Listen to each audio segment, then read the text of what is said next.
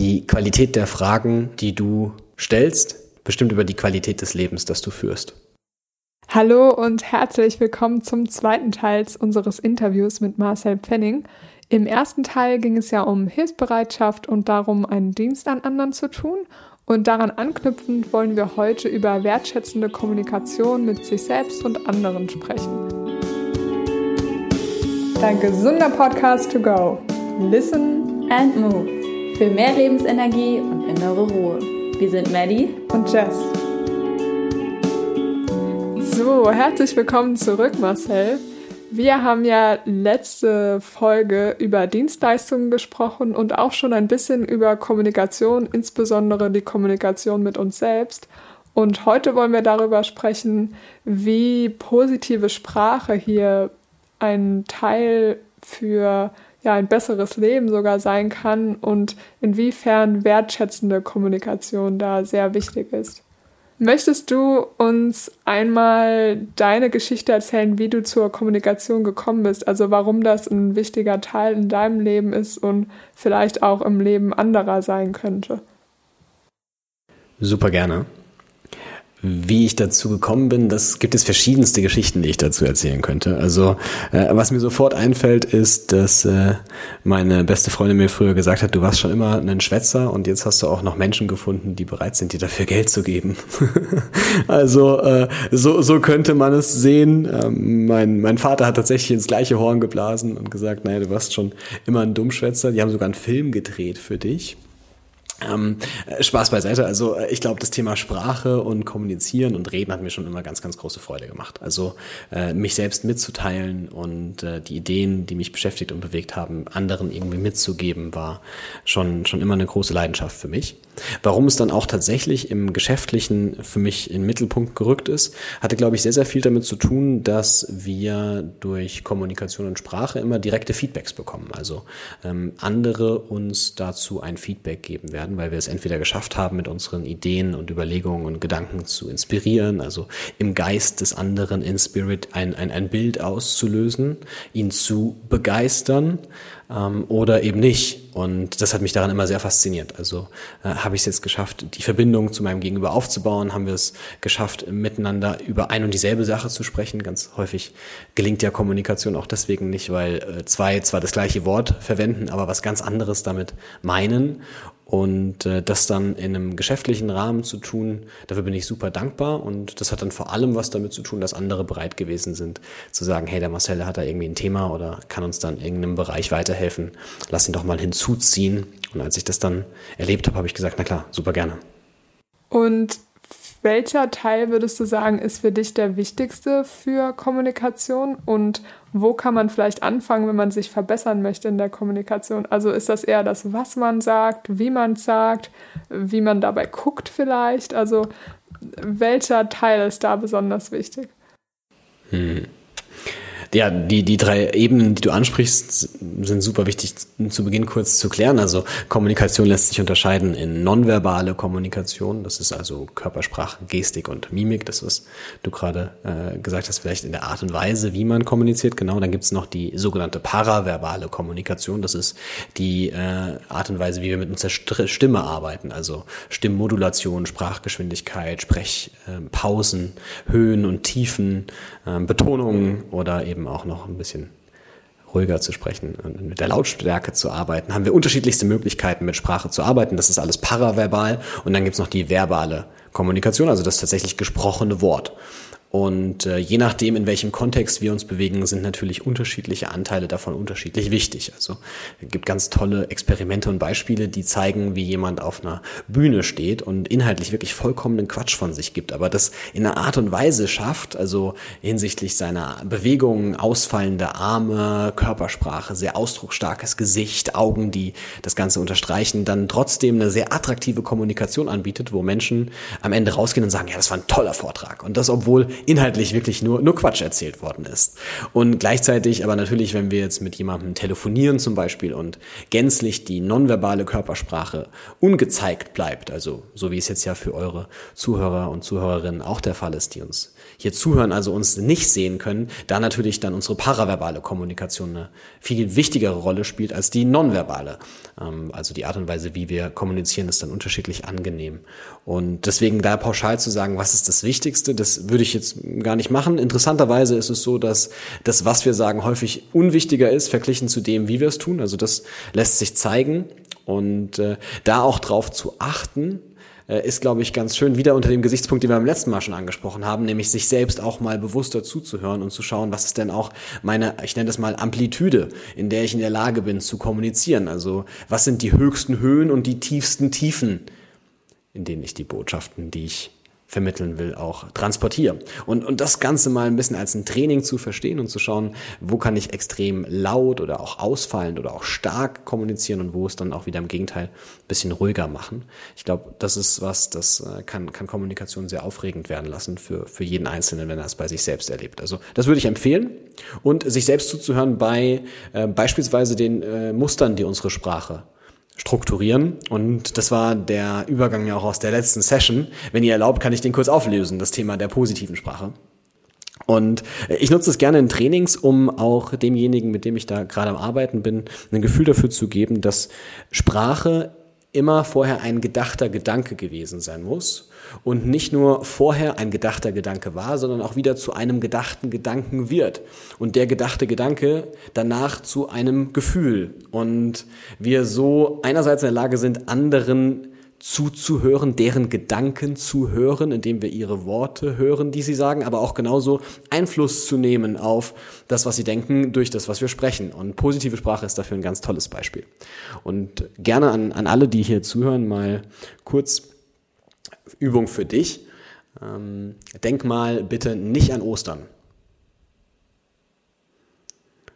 Und jetzt, nachdem du irgendwas gedacht hast, vielleicht ein Bild gesehen hast oder einen Geruch gerochen hast, ein Geräusch gehört hast, Erinnerungen wiedererlebt hast, vielleicht aber auch was geschmeckt hast, was ganz typisch war, äh, wird es in einer sehr hohen Wahrscheinlichkeit irgendwie mit Ostern zusammengehangen haben. Und ganz viele, wenn ich das in Trainings mache, die Übung mache, ähm, erleben dann, wie sie beispielsweise innerlich äh, einen Osterhasen sehen oder ein Nest, das irgendwo im Vorgarten liegt und den Neffen, die Nichte oder das eigene Kind vielleicht sogar durch den Garten rennt, ähm, bekommen sofort ein Bild rein von Ostern. Und das, obwohl ich gesagt habe, denk mal bitte nicht an Ostern. Und dann entsteht nach diesem Bild sofort ein Gefühl. Also irgendwie eine Übersetzung. Es kann dann das gute, warmige Gefühl in deinem Bauch, weil der Osterbraten super schmeckt. Oder es kann dieses Zusammensein als Familie sein, was mir sofort ein Lächeln aufs Gesicht zaubert. So oder so wird dieses Bild sofort in ein Gefühl übersetzt. Und das, obwohl ich gesagt habe, dass du nicht an Ostern denken sollst. Und das hat mit mehrerlei Dingen zu tun, nämlich unser Gehirn kann Negationen nicht denken. Also wir können eine Verneinung nicht denken. Und deswegen, wenn wir uns überlegen, was gute Kommunikation auszeichnet, dann ist es beispielsweise das zu wissen und vor allem positiv zu kommunizieren. Und zwar sowohl mit sich selbst als auch mit anderen. Und in gerade dem Beratungsalltag gibt's Beispiele, die sind da recht intuitiv. Und schau mal auf deine eigene emotionale Reaktion, wenn du das jetzt gleich hörst. Stell dir vor, dein Berater, der dich hinsichtlich deiner irgendeines Produkts berät, würde sowas sagen wie, du brauchst dir keine Sorgen machen. Ich werde dich niemals anlügen und keiner meiner Kunden war bislang jemals unzufrieden mit mir, sondern im Gegenteil hat nie lange gebraucht, mich zu erreichen, wenn es was Wichtiges, ein Problem gegeben hat, das er besprechen wollte. Was für ein Gefühl hat das ausgelöst? Wahrscheinlich jetzt gerade eher ein negatives, weil die Bilder, die im Kopf entstanden sind, waren Bilder, die eher negativ gestützt werden. Du brauchst dir keine Sorgen machen, ich werde dich niemals anlügen. Das war alles negative Sprache. Wenn du jetzt aber das Gleiche sagen möchtest, das nur ins Positive verdrehst, dann bekommst du sofort einen ganz anderen Effekt. Und dann kann es beispielsweise so klingen. In unserer Zusammenarbeit kannst du dir sicher sein, dass ich immer ehrlich zu dir sein werde und ganz viele andere Kunden werden dir bestätigen, wie, sie, wie zufrieden sie mit der Zusammenarbeit bislang sind, weil sie immer dann, wenn sie mich erreichen wollten, auch sofort durchgekommen sind und deswegen zu allen Fragen, die sie hatten, sofort Antworten bekommen haben, die ihnen helfen und sie unterstützen. Und obwohl die Nettoinformation in beiden Beispielen jetzt gerade dieselbe gewesen ist, ist beim zweiten Beispiel das Gefühl, was du hattest, wahrscheinlich ein weitaus besseres gewesen. Und das ist jetzt ein recht langer Bogen, aber um ihn, um ihn kurz und griffig zu machen, äh, ich glaube, positive Sprache ist sowohl in der Kommunikation mit uns selbst super wertvoll, damit unser Gehirn genau weiß, was es tun soll, genauso aber auch beim anderen äh, dann das Bild erzeugend, das du auch tatsächlich machen möchtest. Und wenn dann gefragt wird, und wie schmeckt dir das Essen? Nicht wie mein Opa jetzt schon seit 60 Jahren zu sagen, ja, nicht schlecht. Und sich dann drüber zu wundern, dass es nicht zu Jubelschreien führt, sondern vielleicht lieber zu sagen, äh, sehr gut. Äh, vielen Dank. Vielen Dank. äh, was mir gerade so ein bisschen durch den Kopf gegangen ist, wo fange ich an und wie bedingt sich die positive Kommunikation. Also fange ich zuerst an, mit mir positiv zu sprechen und dadurch spreche ich auch wertschätzender mit anderen. Oder fange ich zuerst im Außen an, also Dinge laut auszusprechen und dadurch verändert sich auch im Inneren das, was mit mir passiert. Was würdest du dazu sagen? Ich würde antworten, das ist typabhängig. ähm, und, und, und das, ich würde das, würd das Blumenbeetbild bemühen. Mhm. Erzähl. Weil, weil ich glaube, dass, dass Kommunikation äh, sich, sich schön vorstellbar wird, wenn wir es uns anhand von einem Blumenbeet überlegen und von, von Wertschätzung und Anerkennung, die es braucht dafür, dass Blumen schön wachsen können. So. Und dafür, dass Blumen wachsen können, ist es sinnvoll, nicht jeden Tag das Beet komplett umzugraben und äh, einmal alles auf den Kopf zu stellen und alles, was gestern gegolten hat, nochmal komplett zu ändern, sondern vielleicht äh, das Beet einerseits für sich selbst sich entwickeln zu lassen und andererseits was dazuzugeben. Also äh, die richtigen Nährstoffe im Boden und natürlich aber auch das richtige Klima, das richtige Verhältnis von Wasser und Sonne. Und äh, ich glaube, Kommunikation, wenn sie wertschätzt, also wenn sie etwas hinzugibt, statt ständig alles komplett von vorne nach hinten wieder über den Haufen zu werfen, ist schon mal ähm, besser, so wie es für ein Blumenbeet auch besser ist. Also lieber mit wertschätzender Kommunikation, die Anerkennung schenkt, zu wirken, anstatt mit negativen Sprachmustern oder übermäßig viel Kritik. Und so wie es am Blumenbeet auch der Fall ist, gibt es gewisse Dinge, die kommen von innen und andere Dinge, die kommen von außen dazu. Also äh, dafür, dass die Blume wächst, braucht sie einerseits den Samen aus sich selbst heraus, den richtigen Boden und die richtigen Umgebungsumstände. Und ich glaube, das Gleiche gilt dann auch für, für Kommunikation. Also es gibt den einen, dem fällt es leichter, einen direkten Zugang zu seinen eigenen Gedanken und der inneren Kommunikation zu bekommen und dem anderen, dem fällt es leichter, eher im externen äh, die ersten Referenzen zu sammeln und es dann rückwirkend sozusagen na, nach innen zu führen. Äh, ich für meinen Teil, mir fällt es leichter im Außen, erst mit anderen ganz bewusst darauf zu achten und dann das mehr und mehr für mich persönlich zu integrieren. Wichtig ist, glaube ich, zuallererst mal das Denken zu können und ein Bewusstsein dafür zu haben. Und vielleicht konnten wir heute mit dem Podcast dazu einen Beitrag leisten, auf, auf positive Sprache mit anderen und mit sich selbst genauer zu achten, besser hinzuhören. Also das Blumenbeet auch in dem Sinne, dass es immer so eine Wechselwirkung ist zwischen den Sonnenstrahlen oder den Worten, die von außen kommen und dem, was ich mir selber erlaube, um zu wachsen, um nährstoffreich zu erblühen. Ja, ja, ganz, ganz bestimmt. Also ich, ich glaube, äh, ich habe letztens, habe ich den Satz irgendwo gehört, ich fand den ganz toll. Äh, mit, mit 30 bist du für dein Gesicht selbst verantwortlich. Also äh, ich, ich komme jetzt langsam tatsächlich dahin und äh, ich glaube, es stimmt. Also äh, irgendwann, irgendwann ähm, haben, wir, haben wir einen Einfluss, den wir darauf nehmen können. Und ja, so wie du sagst, es gibt, glaube ich, dieses Wechselverhältnis aus einerseits, äh, wie ich mit mir selbst spreche, das werde ich dann nach außen natürlich auch verkörpern und tragen. Man wird es mir auch ansehen und gleichzeitig ähm, bin ich dadurch auch für andere attraktiver, die wollen sich eher mit mir verbinden und dann kommen wir wieder zum Lebensglück ähm, worüber sich die Brücke schlägt mit anderen. Und das wird sich auch auf meinem Gesicht wieder irgendwie zeigen. Also ähm, ja, so kann vielleicht dein Gesicht dein Blumenbeet sein, was von innen und von außen gepflegt wird. ähm, sehr schön. Die Frage, die mir jetzt auf der Zunge brennt, ist, dass wir Menschen ja auch gern kommunizieren durch die Körpersprache, durch die Dinge, wie du sie eben gesagt hast. Und hast du auch schon angesprochen, dass beim Telefonieren ganz, ganz viel davon wegfällt. Und deshalb die Frage, was ist denn dein Tipp, um wertschätzend und positiv zu kommunizieren in der derzeitigen Situation, wo einfach super viel online abläuft, manchmal mit Video und manchmal ohne Video und sich da ja auch viel verändert hat in den letzten Monaten. Also wie können wir in dieser neuen, ich sag mal, Online-Welt ähm, schöne Gefühle durch Kommunikation vermitteln?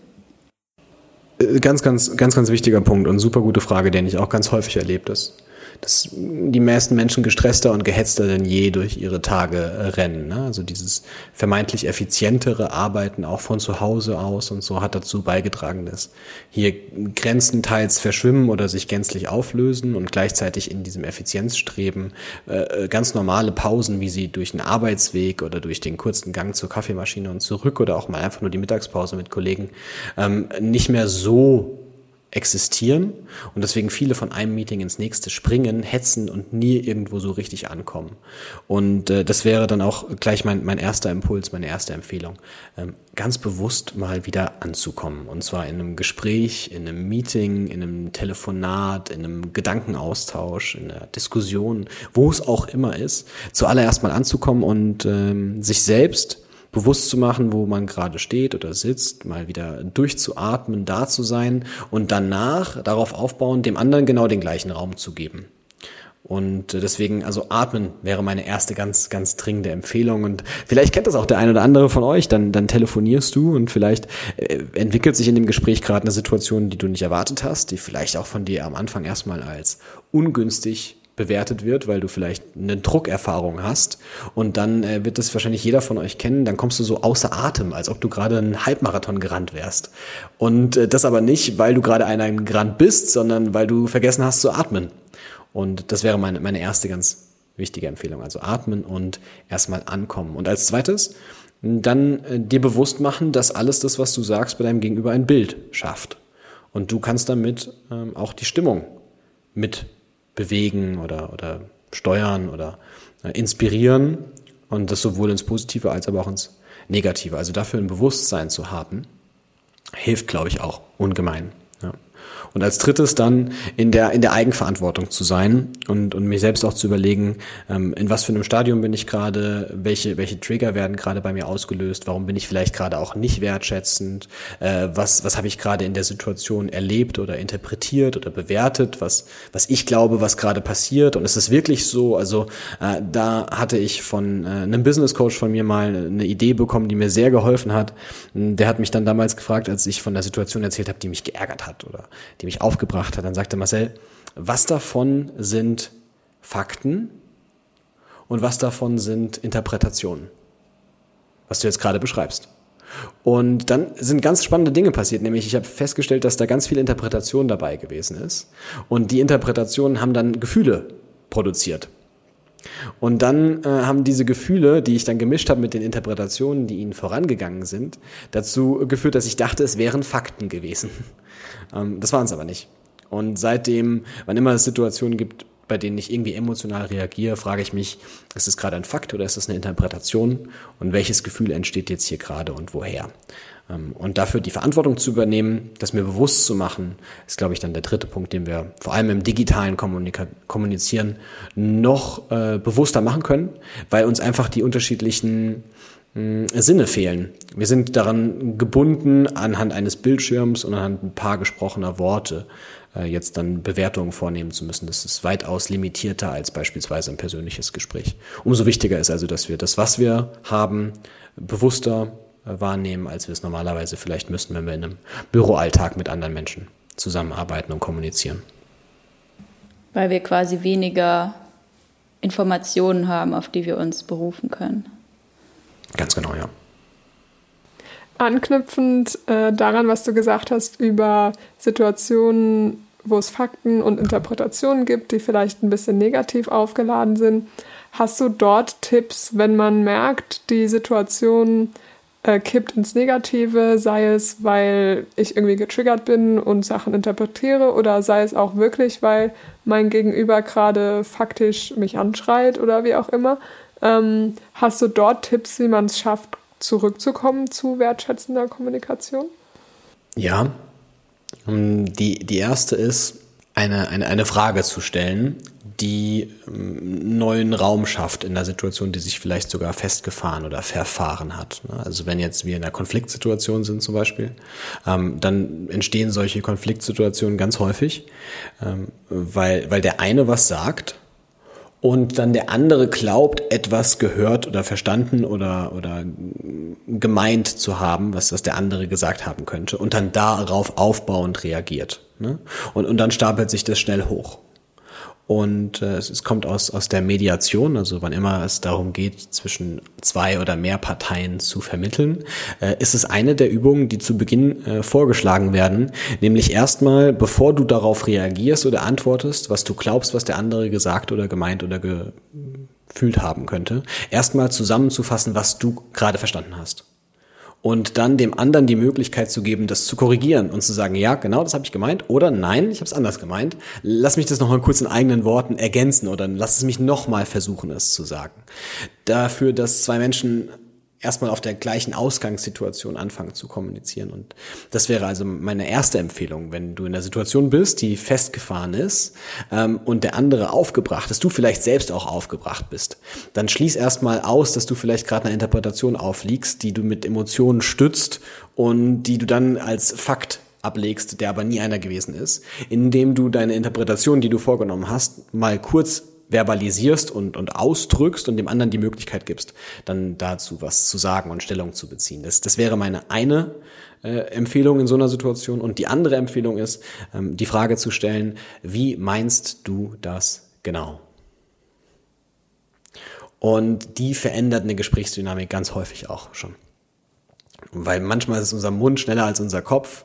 Und manchmal hilft es uns auch, wenn wir selbst nochmal gezwungen werden zu reflektieren. Und wenn uns dann jemand anstatt drauf zu springen und genauso emotional zu reagieren, wenn uns dann jemand erstmal die Frage stellt zu sagen, okay, wie meinst du das ganz genau?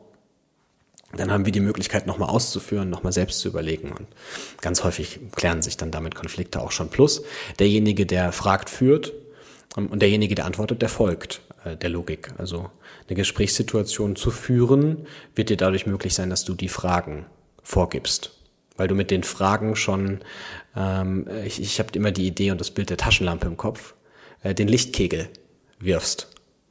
Die Frage kann, kann schon einen Lichtkegel werfen. Und, und das ist vielleicht auch der eine ganz zentrale Punkt der, der Kommunikation dann für mich ist. Ich habe den Satz mal irgendwann gehört und der begleitet mich seitdem. Die Qualität der Fragen, die du stellst, bestimmt über die Qualität des Lebens, das du führst. Und das, das heißt für mich, dass wir in jeder Situation in der Lage sind, mit unserer Frage schon einen gewissen Antwortkegel mit zu definieren. Ähm, ich kann zum Beispiel, wenn mir ein großer, ein schwerer Schicksalsschlag widerfährt oder in meinem Außen Dinge passieren, die mich wütend machen, die mich traurig machen, dann kann ich sagen, warum wieder ich? Und dann werde ich mit dieser Frage einen Antwortkegel erzeugen, der jetzt dann Gründe findet, warum wieder ich? Oder ich kann die Frage stellen, was darf ich jetzt gerade hier lernen? Oder woran kann ich hier gerade wachsen? Oder welcher zukünftigen Erfahrung kann diese Situation gerade dienen? Und äh, die Fragen werden ganz andere Antwortkegel legen. Vielleicht viel produktivere, vielleicht viel konstruktivere, vielleicht auch viel positivere und optimistischere. Und deswegen die Qualität der Fragen, die wir in unser Leben stellen oder die wir grundsätzlich stellen, die entscheidet über die Qualität unseres Lebens. Und Daher sind Fragen, glaube ich, ganz toll. Schön, mein Herz geht auf. Ganz wundervoll. Macht schon so Spaß, aller über positive Kommunikation zu reden. Schön. Ah, was ähm, ich fragen wollte, und zwar, ähm, wie kriegt man es hin, das in der Praxis sich daran zu erinnern? Weißt du, man hört das jetzt und weiß, ja, Fragen stellen ist sinnvoll und nicht überinterpretieren. Alles super easy und dann ist man in der Situation. Ähm, ich habe jetzt spontan dran gedacht, dass man sich irgendwo im Haus eine Taschenlampe hinstellt oder das Zitat ausdruckt oder so. Hast du da zufällig einen Tipp, wie man sich in so einer schwierigen Situation daran erinnern kann, jetzt ruhig zu bleiben und Fragen zu stellen und die Wichtigkeit ähm, der Frage zu erkennen. Also wenn du in, in Meetings bist beispielsweise und äh, hier virtuell arbeitest, dann empfehle ich Trainingsteilnehmern immer, dass sie sich das auf ein Post-it schreiben und an ihren Bildschirm kleben.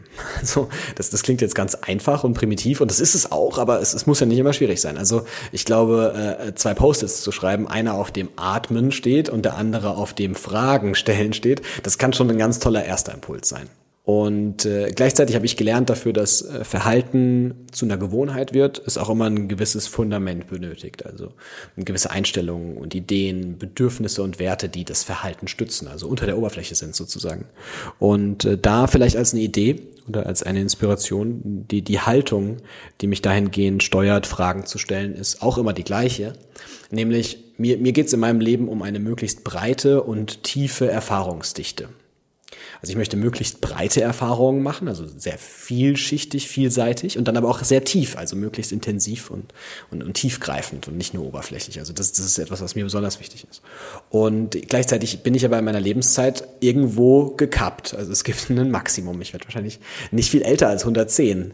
Und dementsprechend habe ich also nur einen begrenzten Zeitraum, in dem ich agieren darf. Und so wird es mir also in meinem Leben nicht möglich sein, alle Erfahrungen zu machen, die da draußen möglich sind. Das wird nicht gehen. Und was ich damit meine, ist, dass äh, es mir in meiner Lebzeit nicht möglich sein wird, alle Erfahrungen in der Breite zu machen und auch nicht alle in der Tiefe. Ähm, es deswegen für mich eine ganz wichtige Haltung ist, in jedem Gespräch die Erfahrung des anderen, die er gemacht hat, die ich in meinem ganzen Leben niemals machen werden kann, Einfach weil ich in einer anderen Stelle, zu einer anderen Zeit, an einem anderen Ort geboren worden bin. Die Idee, äh, mit in einem Gespräch aufzugreifen und nach genau diesen eins, zwei, drei super spannenden Erfahrungen zu suchen, die ähm, ich nicht kriegen kann, außer jetzt in diesem Moment mit dieser Person.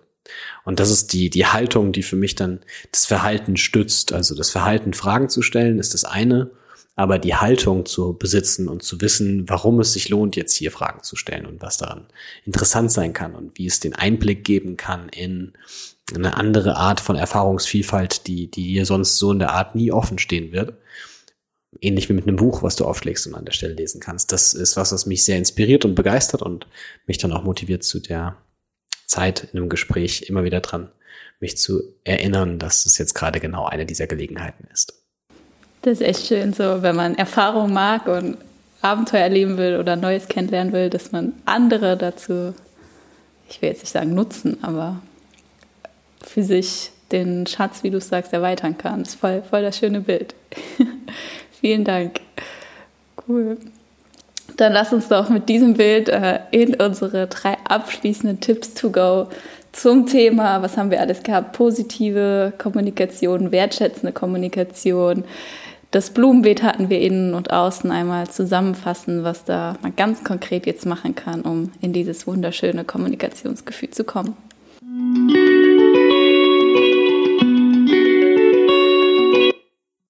Als erstes äh, ganz klar die, die positive Sprache zu üben. Und zwar du mit dir selbst in der Kommunikation und dann darauf aufbauend auch gerne mit dem anderen oder in der anderen Reihenfolge, so wie es dir am allerbesten gefällt. Also sag genau das, was du möchtest und was du willst, und zwar positiv, statt es in der Negation zu verpacken, ähm, als dem ersten einen klaren Punkt, den ich empfehlen kann. Der zweite ist, ähm, wertschätzende Kommunikation, Komplimente und Anerkennung wirken viel stärker als Kritik und negatives Feedback.